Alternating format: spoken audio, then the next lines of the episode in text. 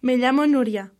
Vivo en un pueblo cerca de la capital de Chile, Santiago. Vivo en una casa pequeña con mi familia. Soy alta y delgada. Tengo el pelo moreno y rizado y los ojos azules. De personalidad soy simpática, pero un poco perezosa. Hay cuatro personas en mi familia. Mi madre, mis dos hermanas y yo.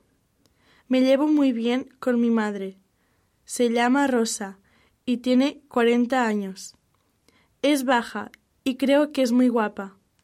Es pelirroja y tiene los ojos verdes. De personalidad es divertida y muy cariñosa. Mis hermanas se llaman Sonia y Bea. Tienen 18 y 22 años. Tenemos un gato que se llama Félix.